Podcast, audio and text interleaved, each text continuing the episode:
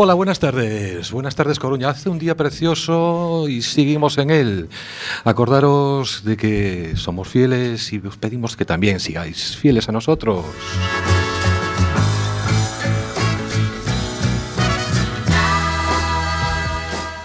Somos el gran programa de la UTACA. ¿Y os acordáis cómo nos llamamos? Somos Dale Voz.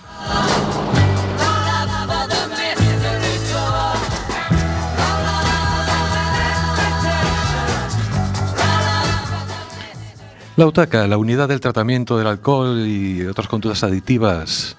Acordaros que estamos en la casita azul, Plaza Lasies de Horro. Nuestro teléfono 981 29 30 00.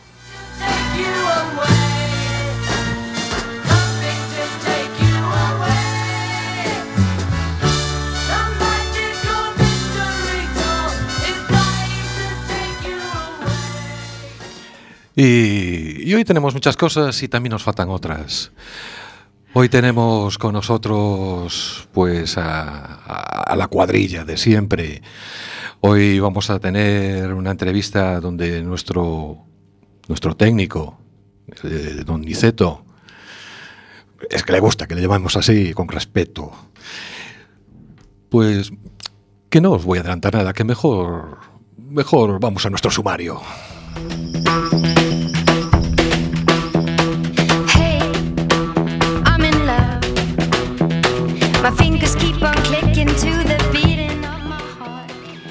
Pues como se adelantaba un poquito, entrevista con el gran Niceto. Y, y nada, el tema que os lo explique después él.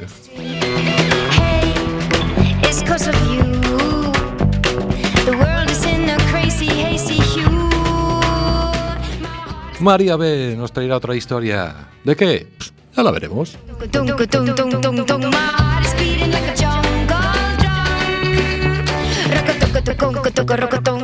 Y sí, no sufráis.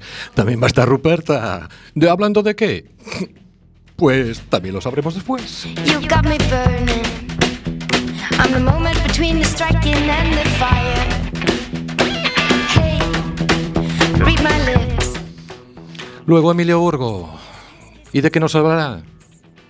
Pues esperad y escuchad. Won't ever stop. My hands are in the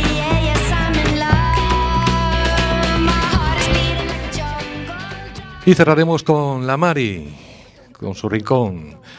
¿Y con qué? Pues que también que nos sorprenda.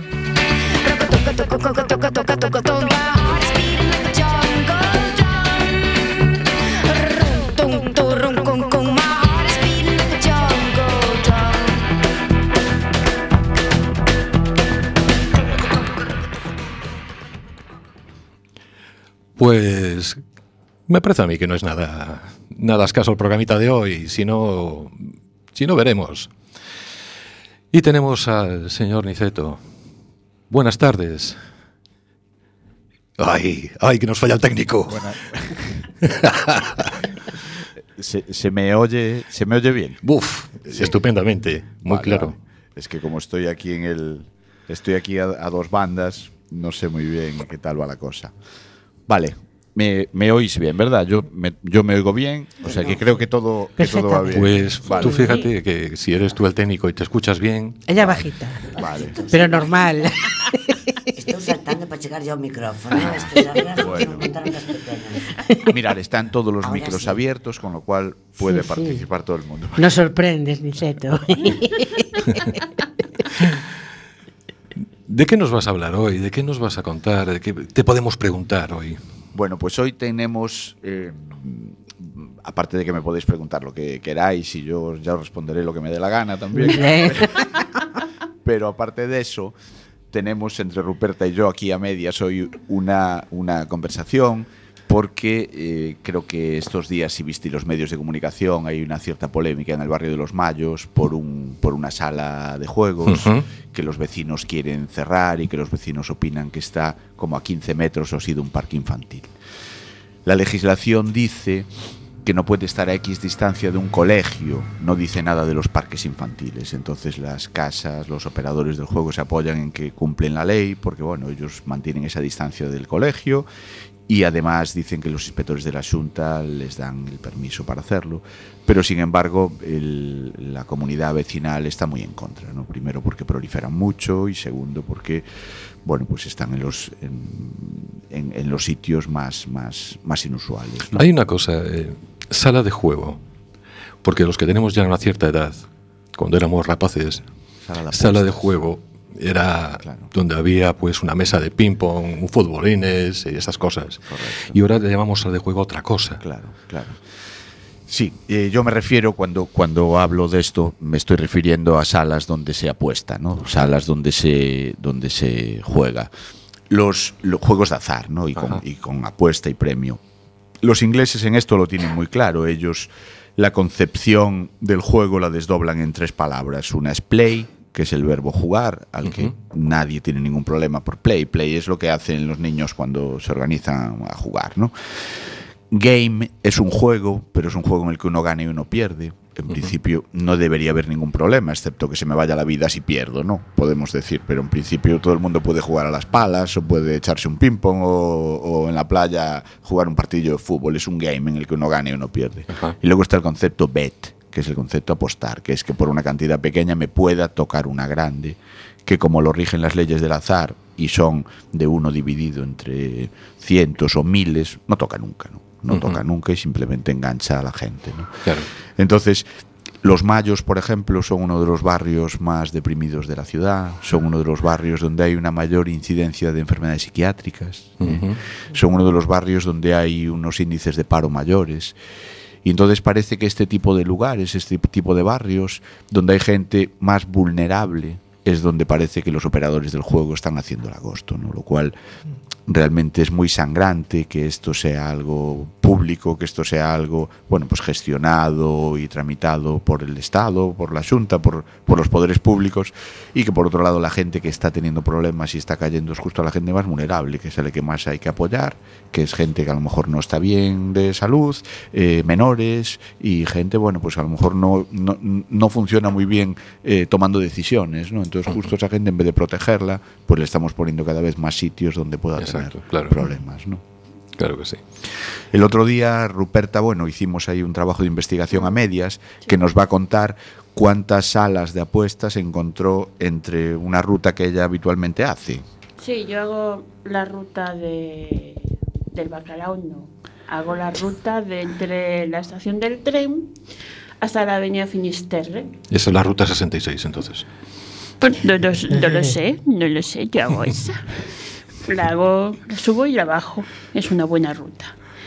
Y me dediqué a contar. Claro que me dieron muchas ideas de ir con una tiza, en fin, cosas así, pero yo, yo fui más, más suavecita.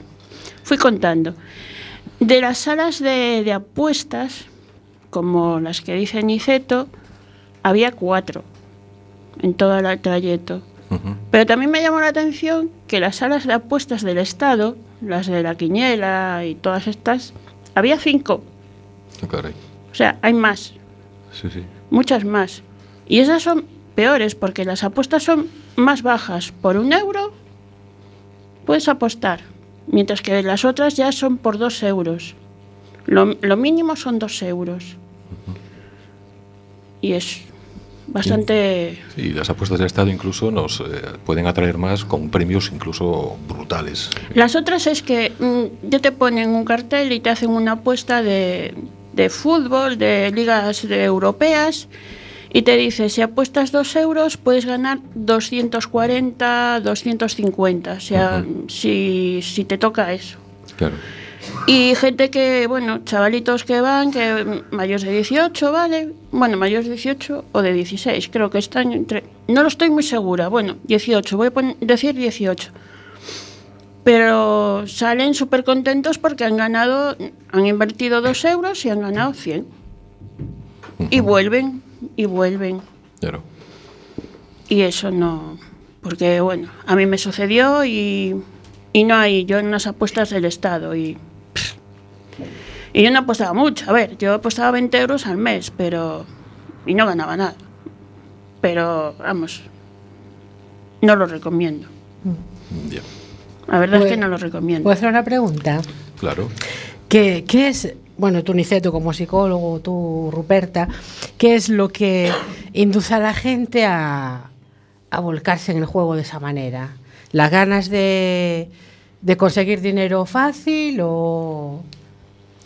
O- Claro, eh, vamos a ver, en eso eh, no hay una respuesta única. Mm. Yo estoy seguro que cada persona, pues en cierto modo, tuvo Mm. su motivación, ¿no? Sí, pero así no. ¿Qué sucede? Que el, el por qué alguien empieza a hacer algo casi Mm. nunca tiene que ver por qué lo sigue haciendo después de que lo hace. Ujú. Es decir, bueno, pues una persona que bebe, probablemente el motivo por el que empezó a beber o las circunstancias, el contexto en el que se inició en el consumo, probablemente no tiene nada que ver con el contexto del consumo de 10 o 15 años después, ¿no?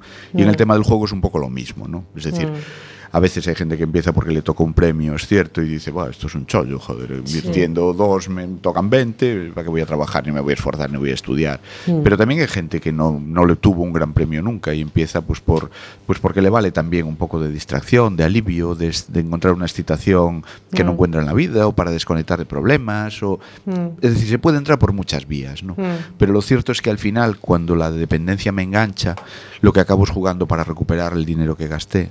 Lo que Sí. acabo es teniendo un montón de problemas derivados del juego y de mi dependencia, que lo que acabo es buscando la salida en el propio en la propia causa de lo que me genera, ¿no? Es decir, al final acabo apostando para ver si recupero el problema que me está generando las propias apuestas, ¿no? Entonces, es como si intentáramos hacer un agujero más pequeño, pero cada vez le quitamos más tierra, ¿no? Entonces, al final se acaba viendo la vida a través de un, de un, de un embudo. T- todo pasa por ahí, ¿no? Como el resto de la gente, la familia, la gente que apoya al jugador, pues generalmente no lo entiende, pues cree que lo hace porque le da la gana y porque es idiota y porque cómo se gasta el dinero de la compra en eso, si joder, si no hay yogures, si no hay leche y tal, con lo cual a veces por propio desconocimiento, ¿no? no por falta de cariño, sino a veces por Sí. propio desconoci- desconocimiento, pues la familia también se convierte en un elemento de presión más Mm. que también reagudiza la conducta de juego, ¿no? Con lo cual Sí. es una espiral, ¿no? Lo que pasa es que, por supuesto, que aquí no se puede culpar ni a las familias ni a las personas, pero lo que sí que hay que intentar es ver qué pasa en esta sociedad nuestra, joder, para que esto esté montado de tal manera que, que- que vamos a experimentar dentro de muy poco un boom de un montón de gente joven, de chavalitos que están ahora entrando en el juego online, que están entrando y repuntando el juego, el juego presencial. Y que, y que la sociedad está montada para que eso funcione así. Solo hace falta que te coja en el momento adecuado para, para que caigas. ¿no? Yo el otro día me quedaba pasmado, y lo comentábamos antes, que en una oficina cualquiera de correos uno puede jugar un rasca de la 11 Ajá. además de poderlo jugar, lo puedes cobrar, con lo cual puedes seguir jugando. Y además puedes cobrar el cupón de la 11 mientras el premio sea menor de 1.500 euros. Es decir, oficinas del Estado donde hay unos funcionarios que aprobaron una posición son vendedores de juegos. Es decir, es una sala de apuestas que pagamos todos. Es decir, te metes allí, estás calentito, la luz, la calefacción, puedes estar jugando, te haces el rasca. Pero ¿cómo va a ser esto? Es decir, esto, esto no se puede hacer con algo que se sabe que genera una dependencia. Es que, es que, es que, no sé, si hubiera sitios, claro, no sé, que vendan cocaína, ¿no? O que vendan heroína, o que vendan Sí. en los sitios públicos, joder, que las vendan así, un sitio cómodo para un plan coffee shop de, de, de Holanda, ¿no? Quiero decir, eso, la sociedad se rebelaría contra eso, ¿no? Sí. En cambio, esto somos todos totalmente pasivos y lo vemos hasta normal, ¿no? Sí, pues, entonces, claro, dentro de este contexto, que vamos a acabar culpando a unos a otros los jugadores o la gente, claro, es que fulanita tenía que estar haciendo la compra y no aquí, joder, que, que- qué poca voluntad tiene la gente, hombre, pero No. ponle un contexto en el que en el que el, el más débil, el más vulnerable, no le estés poniendo la zancadilla siempre, porque porque mu- mucha gente cae, ¿cómo no va a caer? Esto no es una enfermedad ni de tontos, ni de gente que no sabe eh, gestionar su vida, ni de gente, es de gente, bueno, pues que en un momento dado cayó y al final no dio encontrado la salida y al final quiere salir por el mismo sitio por donde cayó. Bueno, ya me estoy extendiendo mucho. No, y- Le paso la palabra a Ruperta. Y además todo el marketing que- Claro. publicitario que Bueno, existe a través de ello, esa o es que, es bestial. Es, es brutal. Eh, es muy difícil porque yo empecé a jugar porque necesitaba el dinero y pensaba que era la manera apropiada de, de conseguirlo, la manera más fácil. Pero no, no lo conseguía y, y me ofuscaba y con la ansiedad y, y todo eso pues me metía más de lleno. Pero bueno, por lo menos yo solamente gastaba 20 euros, aunque bueno, en Navidad gasté más, pero no tanto. Pero a lo mejor 20 Tam- euros para ti era Era mucho, era mucho, claro, Claro. para mí era mucho. Pero salir, salir fue, pues nada, eh, cuestión de, de mi hermano coger y cortar. Cortar el dinero, no hay dinero, no se puede. Claro. Y bueno, y. Y las ansias de ir, y las ansias de ir. Oye, es igual que, que cuando pasaba por delante de una pastelería, por Dios, qué horror. O sea, el De mono verdad. era como un mono. Un tener mono total, ¿no? total, total. Ver a la gente comprar la lotería, ver a la gente que no sé qué, la lotería de Navidad, Navidad, Navidad, la lotería, uh, uh, el niño. Horrible. Mañana, mañana, eh, no, mañana no, el viernes es el día sin, el día mundial sin tabaco. Bueno, desde la UTAC estuvimos preparando, bueno, pues vamos a hacer una pequeña campaña y estuvimos preparando pues unos, unos vídeos y unas cosas, bueno, pues eh, en plan conmemorativo y en plan, en plan simbólico, porque realmente no, no- vamos a cambiar nada a nivel social, ¿no? Pero uno de- una de las ideas que vamos a reflejar, si al final nos orientamos hacia ahí, porque tenemos varias ideas e hicimos varios montajes de vídeo, es referido a los, a los vaqueros de Malboro. Que sabéis que los vaqueros de Malboro, 10 de ellos, que eran tan guapos, tan fuertes, tan viriles, tan andaban con las reses y esos momentos de compañerismo de noche en la hoguera y con el cigarrito y tal, resulta que de ellos mínimo 10 ya se murieron y se murieron todos de problemas relacionados con el tabaco y con la respiración. Entonces, nunca nos echa un anuncio de tabaco en el que salga gente afectada por el tabaco, joder. ¿No? Es decir, nunca nos echan gente con la piel que puede tener un fumador, con la voz que puede tener un fumador, con la boca que puede tener un fumador, sino que siempre son gente saludabilísima, haciendo ejercicio, que siempre tienen un fondo, trepan, escalan, reman, la piragua, los de camel y tal. Y dices, joder, pero es que, es que para ser un cachas, es que si no fumas eres idiota, joder. Entonces, con el juego pasa un poco lo mismo, ¿no? Es decir, esta imagen del triunfador, ¿no? El jugador es un triunfador, es una persona que le toca, que puede cumplir sus sueños, juega, juega, juega, toca, toca, toca, ¿no? Es decir, lo acompañan un poco de estos rollos medio hipnóticos, ¿no? Y sale Cristiano Ronaldo y sale el que levanta la ceja este de las primeras citas. Carlos Sobera. Sobera, por si alguien no es de fútbol y es más de, de tema de otro tipo de programas, van buscando líderes, ¿no? Y Claro. gente de referencia. Y claro, pues mucha gente no es crítica con esto, ¿no? Entonces, bueno, pues joder, si esta gente lo dice, si esta gente lo hace, si solo con que Cristiano Ronaldo se coloca un pendiente de no sé qué tipo, se lo coloca todo el mundo, o solo con que se deje tres pelitos aquí delante, ya lo hace. Si incluso en cosas de ese tipo son figuras de referencia, a lo mejor no para gente de determinada edad, pero para gente de otra sí. Es decir, si, si en vez de ponerlo estéticamente con su pendiente de no sé qué, o con su camisa o sus calzoncillos marca Boom and Flash, lo ponemos vendiendo, pues la idea de tío, si quieres ser como yo, haz lo que yo hago, joder, pues claro. Es decir, y contra esto no se regula. ¿Qué, qué vamos a esperar que las operadoras del juego se regulen a sí mismas? Es decir, ¿cómo, ¿cómo se van a regular a sí mismas?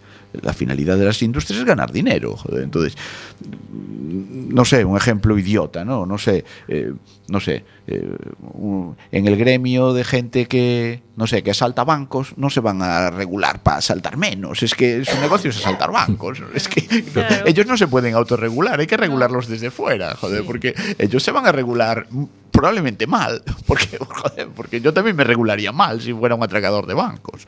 No, entonces, en, en muchas cosas sí que hay un cierto control sobre la publicidad en el juego, la, o digo, la publicidad en, en las bebidas alcohólicas, el tema que puedan haber de maltrato, no sé qué, decir, se van, pero en el tema del juego es como si a nadie le interesara, ¿no? Salió otro día en la prensa que hay, pues en torno a un 25, un 30% así de chavales menores de edad que apuestan en Internet. Y de cada 10 padres, 3 lo saben y no hacen nada. Cuando no podían ni siquiera entrar en Internet en esas plataformas porque no tienen ni edad. Es decir, de alguna manera hicieron un suplantamiento de identidad. Claro. Porque no pueden entrar. Eso es un delito. Pues bueno, se sabe. ah, Es que lo hacen todos, son dos, dos monedillas. O, o todos estos juegos que hay ahora que a lo mejor no te cobran pero sí que tienes que pagar para conseguir un uniforme mejor, para superar pantallas. Entonces, al final los chavales están gastando un montón de dinero y están entrando en esta dinámica de comprar, de pagar para facilitar cosas. Entonces, los padres lo saben, ¿no? Y, y- y bueno, pues no hacemos nada y la sociedad permite que eso esté en el aire. Y, y- es decir, que parece que estamos todos mirando para otro lado en determinadas cosas y, y llegará un día en el que tengamos que mirar para adelante, porque estos son cosechas que se recogen a medio y a largo plazo, no se recogen de un día para otro, ¿no? Entonces a veces nos preguntan, oye, ¿estáis notando la incidencia de más chavales a tratamiento y tal? Hombre, pues nosotros mucho no lo estamos notando, pero es que, es que aún se van a empezar a recoger la cosecha. Es decir, esto estamos en fase de abonado, estamos en fase de abonado y de, y de empezar a sembrar. ¿No? Entonces, yo creo que dentro de unos años va a ser una pandemia. Yo creo que sí. Porque, porque los ingredientes para que lo sea están ahí, ¿no? Y tanto. Y, yo no quiero ser alarmista, que, que no lo fui nunca, ¿no? Pero, bueno, Pero, pero es así. yo creo que sí. Pero es así. Yo creo que sí. Si nos está oyendo alguien que tenga cerebro y capacidad de decisión, joder, que haga algo. Pues sí. Y si no, pues, pues, pues que, se Pues tome otro, que se tome otro colacao. Y ya está. No Ya sé está. si les va a interesar mucho a quien lo pueda hacer, porque Claro. se recauda mucho dinero. Claro, Sí, claro, claro. Se La mueve mucho. Al La prevención en este país no existe Claro. para el alcohol ni Claro. para este tipo de... Claro, y además es que al hilo de lo que dice Marisa, hacer prevención de, de nuestro objeto de trabajo, que son las adicciones legales, es dificilísimo. Es relativamente sencillo hacer prevención pues, de una sustancia ilegal, eh, que hay que comprar en determinados sitios, que, que socialmente está mal vista, que no sé qué, pero de algo como el alcohol, por ejemplo, que lo consumimos, lo consumen los jóvenes, pero lo consumen sus padres, lo consumen sus abuelos, no hay una comida sin alcohol, no hay eh, un nacimiento ni un entierro, no hay un negocio sin... Quiero decir, hacer prevención ahí, cuando tú normalizas socialmente algo tanto, es muy difícil. ¿Qué, le- qué les vas a ir a los chavales a decir? Y con el juego es igual, es decir, está habiendo un nivel de normalización tan grande que ¿cómo vas a hacer prevención? Quiero decir, es dificilísimo. Y tanto que sí. Es dificilísimo porque, claro, es muy fácil hacer prevención de que la gente no coma matarratas, joder, de eso es muy fácil prevenir, ¿no? Pero ¿cómo previenes eso? Estas cosas que, que, que- que están ahí, ¿no? Y que, y que están normalizadas, bueno, que parece que a veces si no lo haces que eres idiota, ¿no? Sí, exacto. ¿Sabes? Un grupillo, pues que uno no beba alcohol, pues a lo mejor es el raro, ¿no? En vez de ser el... Sí. Es el conductor. Claro, es el conductor, el que está jodido, es el de esta semana te tocó a ti, joder, qué, qué mala suerte, cabrón. Y encima se le llama pringao. Claro, es el pringao, claro, es el pringuetas, ¿no? Yo fui la pringada. La sociedad lo consume incluso para sustancias tóxicas y este tipo de, Correcto, de adicciones sin sustancia. correcto, Claro, correcto, claro que sí. correcto. Bueno, yo sí sale ahí, es lo que decía Niceto, si sale ahí el Beckham o el no sé qué, Sí. que está jugando, total, claro, 3 millones para él que nada. No, no. Claro. A mí me arruina, pero a él no. Claro, claro. Pues sí.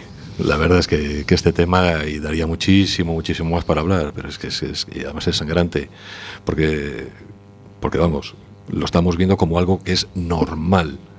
Claro, yo creo que ese es uno de los problemas más grandes, ¿no? Entonces, por ejemplo, hay algunas iniciativas que nosotros lo, lo colgamos en la página web como un homenaje, no me quiero dejar ninguna, pero por ejemplo, Telemadrid eh, autodecidió su consejo de administración que no va a hacer publicidad del juego, eh, la comunidad autónoma de Aragón, me parece, también decidieron Los vascos. los vascos que no iban a dar más licencia. Quiero decir que hay, hay gente que está empezando a hacer cosas, ¿no? Pero, Claro. pero a veces son, eh, pues eso, pues, pues eh, porque en el Consejo de Administración de Telemadrid probablemente hay alguien sensato que tuvo este problema cerca, quiero decir, pero eh, es una golondrina que no hace primavera, ¿no? Es decir, Claro. esto, esto tenía que venir articulado a otro nivel, ¿no? Y tanto que sí. No solo vale la buena voluntad en algunos sitios, ¿no? Es decir, jolín, si esto es un problema social y si esto es un problema pública. sanitario, sanitario y de salud pública y que crea enfermedades y que está reconocido en los manuales de las enfermedades como una enfermedad, oye, actuemos como tal, ¿no? Porque un paciente de, la, de, de traumatología que se rompe un hueso tiene derecho a ir a un hospital, no sé qué, y si alguien tiene un problema de alcohol, de ludopatía o tal, tiene que ir a nuestro centro, que, que entrar allí pues da un poco de noso por lo mal cuidado, lo mal, eh, por el espacio físico, no por los profesionales, ni por la gente, ni, ni, ni- ni por los propios usuarios, ¿no? Sino, es decir, ¿qué pasa? Hay, hay pacientes de primera y de segunda. Me generan la necesidad de que deje de fumar, pero luego no me financian los tratamientos. ¿Qué pasa? Que si yo soy un enfermo y estoy enganchado al tabaco, soy de segunda categoría, y si tengo un problema en el corazón, soy de primera. Me lo financian, me lo, me lo pagan, y lo otro no, tío, deja de fumar. Pero no todo el mundo tiene 60, o 70 o 80 euros para poner de golpe en un fármaco. Entonces, dejemos de ser hipócritas, ¿no? Si no, pues que fume todo el mundo, joder, y que lo regalen y ya está. Ahora, no generéis por un lado la necesidad de que la gente no haga cosas y luego no la apoyáis para que no las haga, no los integréis en los centros donde se tratan las enfermedades generales, no se pueden crear guetos, no, no se deben crear guetos, porque si no, bueno, pues el efecto de los guetos es, ese es el final, ¿no?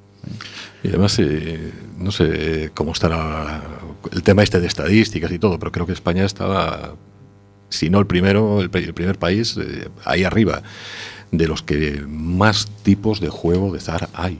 Sí, sí, sí. O sea, es que es una Sí, locura. nosotros estamos muy arriba y, por ejemplo, en cosas que son más fáciles de medir, en cosas que son más fáciles de medir, porque ahora con el juego online ya es más, más, más complicado saber, ¿no? Con, con- cómo puedes jugar desde casa, pero, por ejemplo, el otro día salió publicado que España es el país, no sé si es del mundo, de Europa, puedo mirar la noticia aquí, donde más personas mueren directamente producto del consumo de alcohol.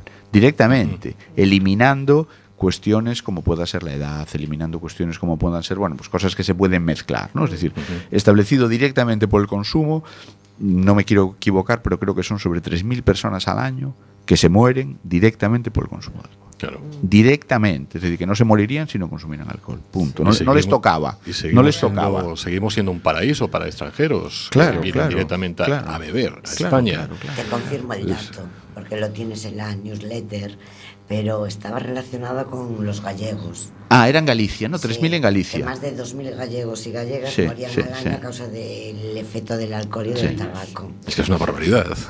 O que el tabaco ya sea la primera causa de muerte. Claro, claro. Claro, Y, y es la primera causa de muerte evitable en, este, en, en- en España, ¿no? Ujú. Entonces, joder, si justo a este tipo de adicciones que las fomenta el Estado, que las regula el Estado, por un lado se fomenta para que pasen y luego no se ayuda, ni siquiera ni, ni- ni se intenta hacer prevención, ni se facilitan los medios económicos para la rehabilitación. Encima reunimos a la gente allí en guetos para que la traten allí. Eh, bueno, yo, yo es que creo que, no sé, a alguien le tenía que caer la cara de vergüenza en este país. ¿eh? Pero, pero Es incongruente. Sí. Bueno, sí. bueno. Bueno, yo no quiero ser heavy, que si no, luego me dicen que soy muy heavy. Se nos está quedando la pantalla esta medio muerta, ¿no? Pues, pues es un tema donde estaríamos hablando durante horas, horas y horas, porque nos lleva a un montón de sitios y, y bueno, que la verdad es que es sangrante, está ahí. Pero en fin, ¿Me dejas decir una cosa? uff, y dos. Aprovechando que es lo último, ¿no? Es un poco solicitar ya a los gobiernos entrantes, porque los salientes no hicieron, entonces a ver si los entrantes. Que bueno, está muy bonito tener unidades de conductas aditivas, centros que se preocupan de prevención, asistencia, pero los hay que dotar de recursos. Claro, exactamente. Exactamente. Formación, recursos, infraestructura. Sin eso no podemos hacer nada. Ahora que mientras ellos quieran seguir recibiendo el premio do- del aguardente de Valga y salir en la prensa, pues entonces vamos mal. Sí. Y tanto, y tanto que sí. Pues, como siempre, a cualquiera que tenemos aquí para entrevistarle y para que nos venga a contar sus cosas, siempre le ofrecemos el decir, al final, como premio, si tiene una canción, tú la tienes. Bueno, como, como cuando estoy de técnico y me la piden, casi siempre la tengo. La que me piden, joder, pues hoy creo que voy a tener la mía.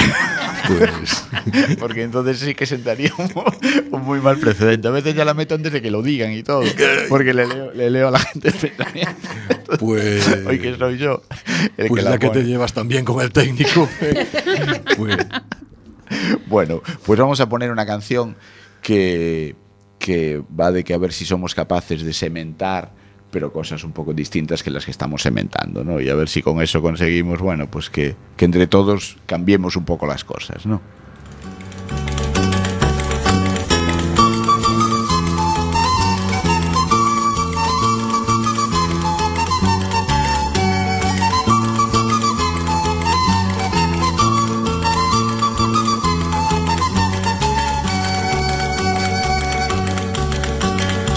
Sementar, lo viño da clarear En tanto no povo medre un meniño, un bello e un cantar. Sementar, sementaré, lo viño da clarear En tanto no povo medre un meniño, un bello e un cantar. Un meniño revoldeiro que fale na lingua vai Que suba os vexedeiros a froita verde robó Sementar, sementaré, lo viño da clarear todo medre un meniño, un bello e un cantor. Sementar, sementaré, o viño de clarear, en tanto no todo medre un meniño, un bello e un cantor. Un vello que dé consellos, un rostro de fume pan, que conte con todos os nenos do cupe no castellón.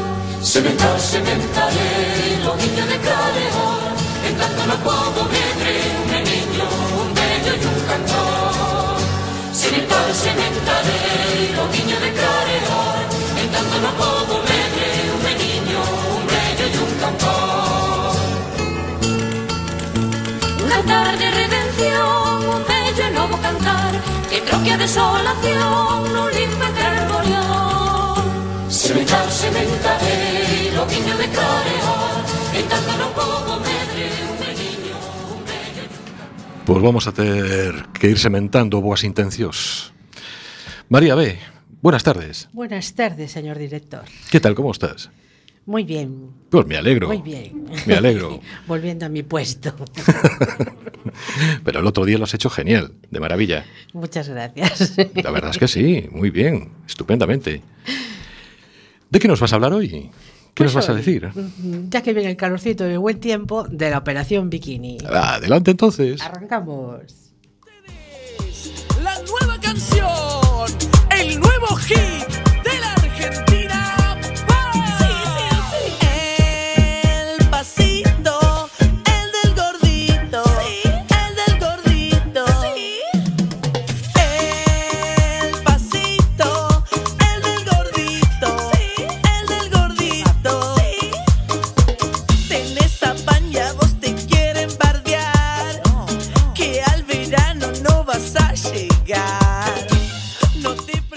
Después de las comilonas de Navidad, con los turrones y dulces típicos de la época, los cocidos del invierno, las filloas de carnaval, los rocones y huevos de Pascua, las vacaciones de Semana Santa.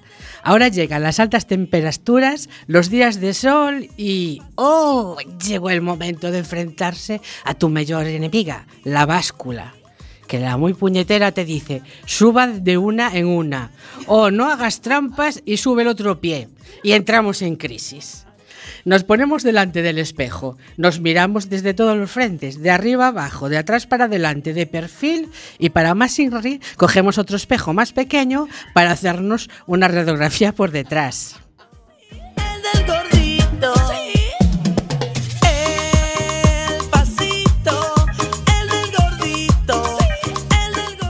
Llega el momento de probar el bañador. Y vemos que aquello no sube del todo, que salen las morcillas por todos los recovecos. En eso los hombres son más afortunados. La grasa se les acumula en la panza y con aflojar el bañador y colocarlos a ras de ciertas partes ya arreglan. Pero cuidado al agacharse, todo aquello puede quedar a la vista.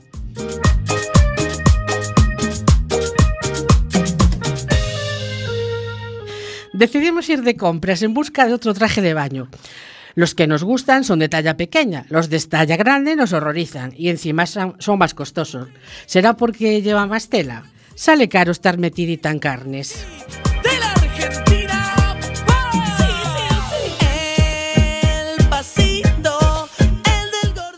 Al final opté con uno con cremallera. Si veo que aquello aprieta, con bajarla queda solucionado. O como mi querida Ruperta, que se ha comprado uno con faldita. Mira qué lista ella.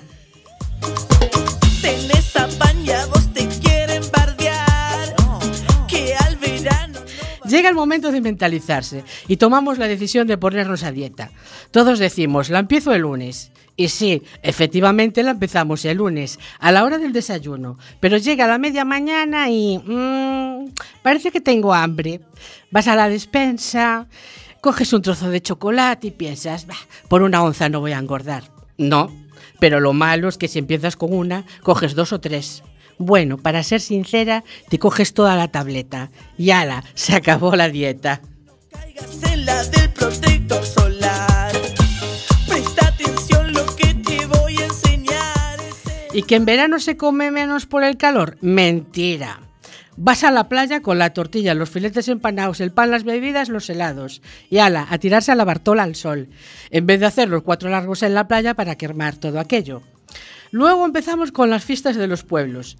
He curioseado en internet y madre mía, no sabía que había tanta fiesta gastronómica. En menos de un mes tenemos el San Juan, las sardinillas mojadas en el pan de brona. Mm, se me hace la boca agua. Luego que si la fiesta del albariño en Cambados, fiesta del jamón en Acañiza, fiesta del carnero al espeto de Moraña, fiesta del percebe en Cormi, de la empanada en Bandeira, del pimiento de Herbón en Padrón, quemada popular de cervo, del bonito en Burela, de la tortilla en Laro, del pulpo carballino y mugardos, la de los callos en Meis, la del pan de cea y etcétera, etcétera, etcétera. Imposible seguir así un régimen. Y con ustedes, la nueva canción, el nuevo hit de la Argentina. El pasito, el del gordito. Y con el tiempo, bueno, llegan las celebraciones, que si bodas, bautizos y comuniones. La sociedad no nos lo pone fácil, con tanta tentación que nos rodea. Aún si hiciésemos unos kilómetros en bici después de todas estas encherolas, pero no. ¿Cómo vas a pedalear con la barriga llena y el calor que hace? Mejor tumbado a la sombra debajo de un arbolito o debajo de la sombrilla en la silla de la playa.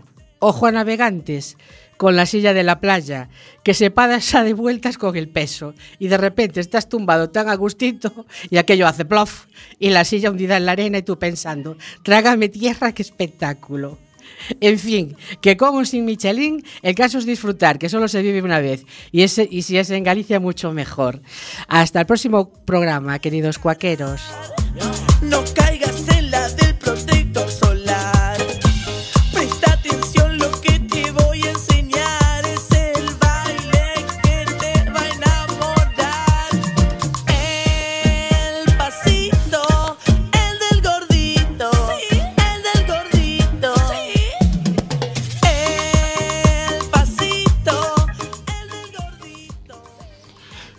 Sí, pero es que al final los gallegos sin comer, ¿qué somos? Nada. No, no, nada.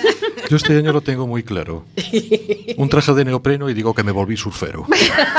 O sea que- Un bañador bufanda. Ah, yo también, sí. También, también. En fin. Pero te tienen que ayudar a, meter el- a meterte dentro del bañador surfero. Todo entra con saliva.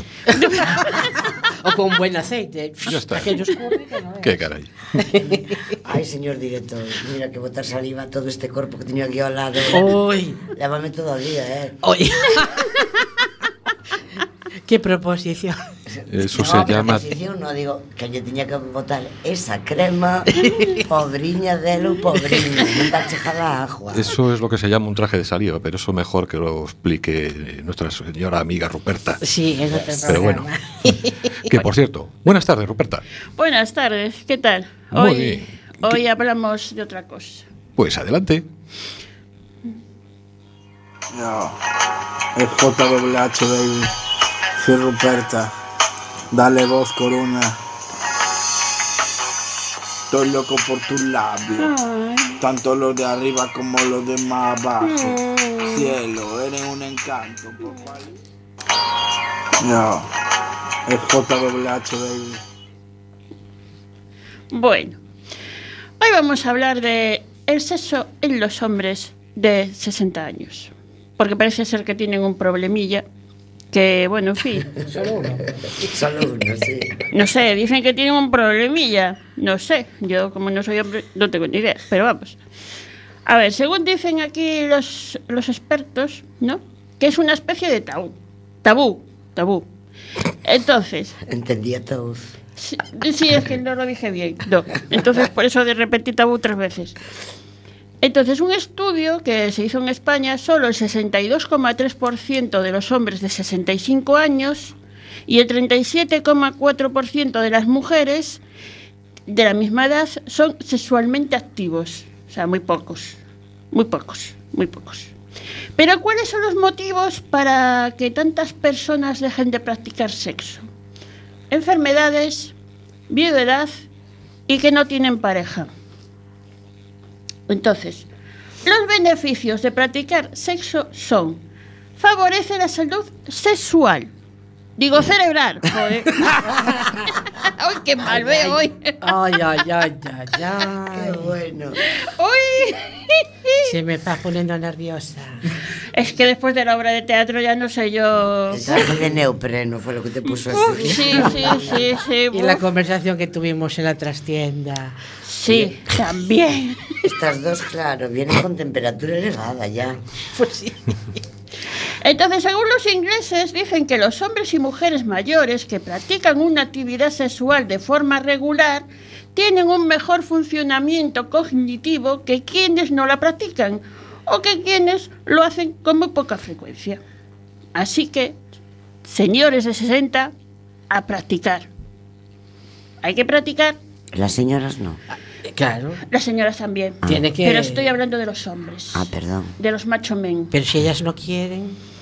De los macho men, a ver, a ver, que todo viene después, oye, hay que. hay que nos estamos precipitando. Todo viene Perdón, después perdón, que hay más. Entonces, sí, te hace lucir y sentir más joven. O sea, cuanto más sexo practiques, más joven te sentirás. Y. Ah, redemo que me he perdido. Nótese que, que non está a ler.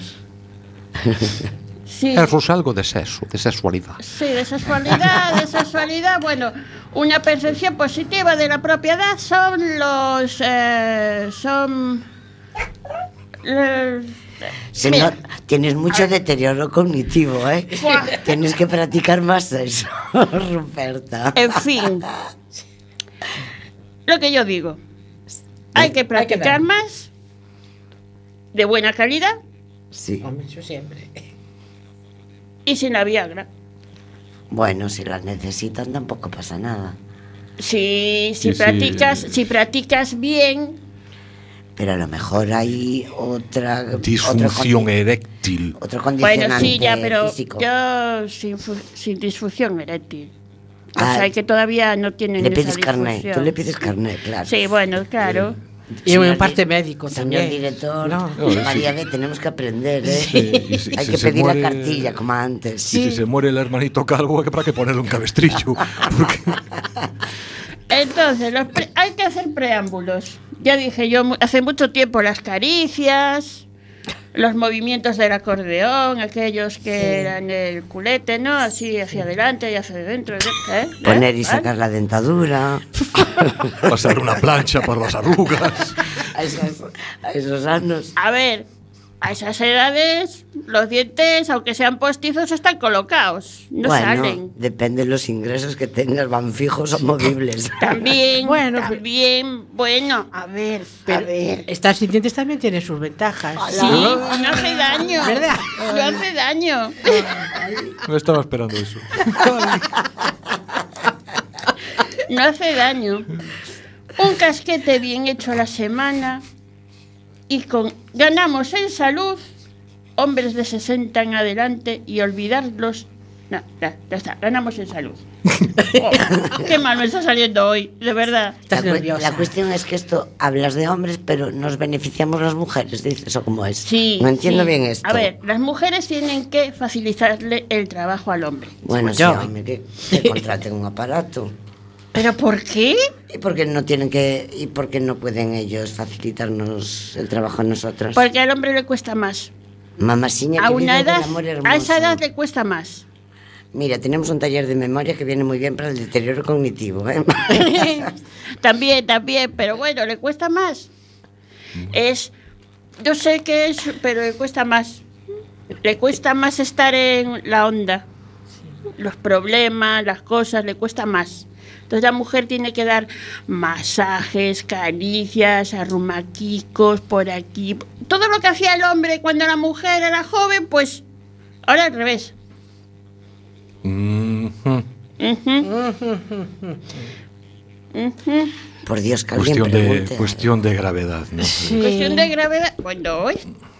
Pu- ¿Puedo, ¿Puedo hacer una pregunta? Vamos, Sí, claro. sí, hombre, sí. Ruperta, tú que eres una persona sabia, que para mí tu opinión va Totalmente, hoy, hay que sobre todo. la defiendo a capa y espada donde sea. Eh, yo hay una cosa que no entiendo. Si todos tenemos claro que lo del sexo es muy bueno, muy sano y muy nos po- pone más jóvenes y nos tiene más, más lozanos, ¿no? Igual que sabemos que hay que intentar no cenar tarde para dormir bien, igual que sabemos que hacer ejercicio nos viene muy bien. Porque todas estas cosas que sabemos que vienen bien, que encima, hombre, son agradables de hacer, no se hacen. ¿Cuál es el problema? ¿Que, que tiene más inconvenientes que ventajas? Tabú. O, o es que hay una parte que no nos cuentan? ¿O es que somos muy perezosos? ¿Cuál es el Tabú. problema? Todo lo explica el tabú. Tabú. La gente tiene unos prejuicios totales. Bueno, o sea que todo es quitar el prejuicio. Sí, y falta de, de, de, de información, Ya. más Vale. que nada. Porque a veces a la gente le pregunta y te dice, mira, es por pereza. A mí me gusta y si me pongo, me sale, pero por no ponerme. Entonces, Joder, que por no ¿qué ponerte nos tampoco pasa? haces ¿Qué- de comer, qué ni no- lavas claro, la ropa, claro, ni, nada de eso. en estas cosas que sabemos que todos son ventajas, ¿qué Pues nos vas pasa? despacito, despacito y llegas al final. Bueno, Creo Bueno, que- depende. bueno, Es bueno. una- Joder, que todo lo veis. No, no, pregunto, eh, pregunto, de porque, Pero según para la eso- lógica no debería ser, ¿no? Pero para eso hay una explicación de la calle, yo la conozco hace muchos años. Y dice que el, que el hombre joven tiene hambre, va a la nevera y arrasa con todo. El de cierta edad va a la nevera, abre y dice, "Bo, o de siempre. Cierra y se vuelve. También nos pasa a nosotras. ¿eh? Digo yo, ¿eh? Digo yo. Sí, pero Sí. ¿sabes que nosotros nos, nos cansamos antes? Ya a los 40 decimos, "Ah, lo de siempre. Va a ser el momento de cortar. Bien. Bueno, yo quiero decir que yo creo que los horarios laborales, los trabajos y todo esto que tenemos. Sí. La bisagra que- que no La funciona. bisa- ah, la bisagra, vale. bueno, un saludito que tengo unos oyentes por ahí. Un saludo a Loli y a Francisco. Pues muy bien. Pues vamos a continuar, a ver si es que podemos, porque nos quedó ya la mente un poco calentita y, y bueno. Y, y en fin, don Emilio Burgo, que soy yo mismo.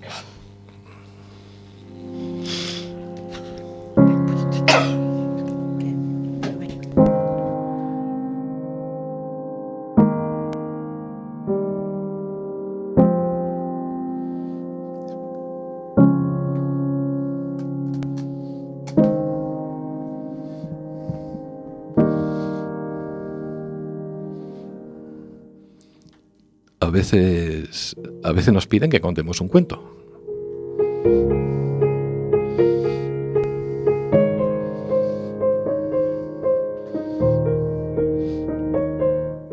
A veces, algunas veces, no entendemos para nada esos cuentos.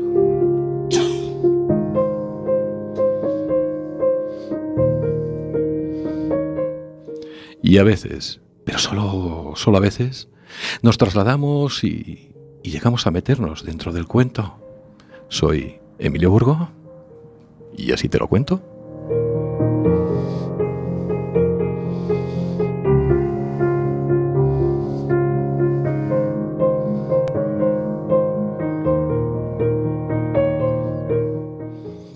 Anoche, anoche le contaba a mi hija el cuento de Hansel y Gretel. Y en el momento de que los hermanitos se pierden en el bosque y comienza a anochecer, esa parte tétrica del cuento, mi hija en vez de asustarse me dice que le manden a su papá un WhatsApp. Y es cuando pensé, mi hija no sabe que hubo una vida antes del teléfono móvil. Qué horrible sería si, si el teléfono móvil existiese desde siempre, ¿verdad? Pensemos en cualquier historia clásica, en cualquiera. Blancanieves, Caperucita, Pinocho. Pero tampoco tiene, tiene por qué ser cuentos para niños. La Odisea de Homero, Cien años de soledad, El Quijote, la que sea, cualquiera. Y ahora pongamos en el bolsillo del protagonista un teléfono con WhatsApp. Un teléfono de los de ahora, un teléfono inteligente con 4G, 5G, 1000G, lo que sea. Todas esas cosas. ¿Funciona la historia? ¿Funciona el cuento si los personajes pudiesen llamarse desde cualquier lado? No. No importa qué historia elijamos. Con un móvil en la mano, Penélope ya no espera con incertidumbre a que Ulises vuelva de la guerra. Imagínate si Ulises le comparte su ubicación por WhatsApp. Se acabó. O si Caperucita saca el móvil de la cesta y alerta a la abuela a tiempo y... Pues la llegada del leñador ya no es necesaria. El cerdito de la casa de madera avisa a sus hermanos por el grupo de familia que está por llegar el lobo. Gepetto recibe una alerta en el grupo de papás del colegio diciendo Pinocho hoy no fue al cole. Ya no habría cuentos. La mayoría de, de los cuentos que contamos a nuestros hijos tienen como conflicto la distancia, el desencuentro, la incomunicación. Imaginaros ahora la historia romántica por excelencia, Romeo y Julieta. Basa toda, toda su tensión dramática final en, en una incomunicación. Él la cree muerta y se mata, y ella cuando despierta lo ve a él muerto y se suicida de verdad. ¿Y si tuviese un móvil? Pues Julieta le hubiese enviado un audio. Mi- Mira, mi amor, me voy a hacer la muerta, ¿sabes? Pero no lo estoy. No te preocupes, no hagas gilipollas, ¿eh? Venga, un beso, nos vemos en Verona. Entonces, las últimas 20 páginas de la obra no se hubiesen escrito nunca. Y Shakespeare hubiese sido un escritorucho de tres al cuarto. Todas las historias fracasan si le damos un teléfono con datos al protagonista. Todas esas películas en donde el chico corre por la calle al aeropuerto, lloviendo a mares, sin taxis, para que ella no suba ese avión. Ahora se solucionaría pues con un mensaje de texto. Ya no hay ese apuro cursi, ese remordimiento, esa explicación que nunca llega. Ya no hay que detener a los aviones ni cruzar los mares. Y entonces me pregunto, ¿no estará pasando lo mismo en la vida real? ¿No nos estaremos privando de aventuras novelescas por estar conectados todo el tiempo? ¿Alguno de nosotros tendrá la oportunidad de salir corriendo al aeropuerto a decir a la persona que ama que, que no suba ese avión? Que la vida está aquí y es ahora. Pues no. Como mucho le enviamos un WhatsApp lastimoso o un mensaje breve desde el sofá. Eso sí, con mayúsculas, para que parezcamos más desesperados. ¿Para qué hacer el esfuerzo de vivir al borde de la aventura si podemos solucionar todo con un mensaje? Cada audio importante por un WhatsApp es un cuento menos. Abuela, cierra con llave porque un lobo se quiere hacer pasar por mí. Un cuento menos. O Blancanieves, chata, es que me llegó el chisme de que la manzana está envenenada. Ps, yo ahí te lo dejo. Un cuento menos.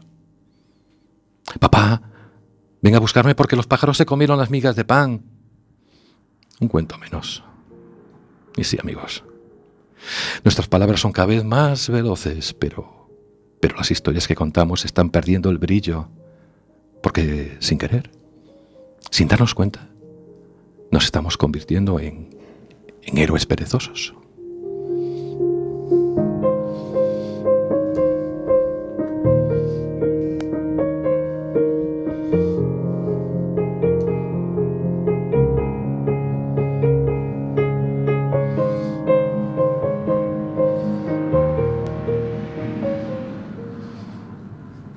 Pues a usar menos el móvil y a ser, a ser más personas como éramos antes, ¿no?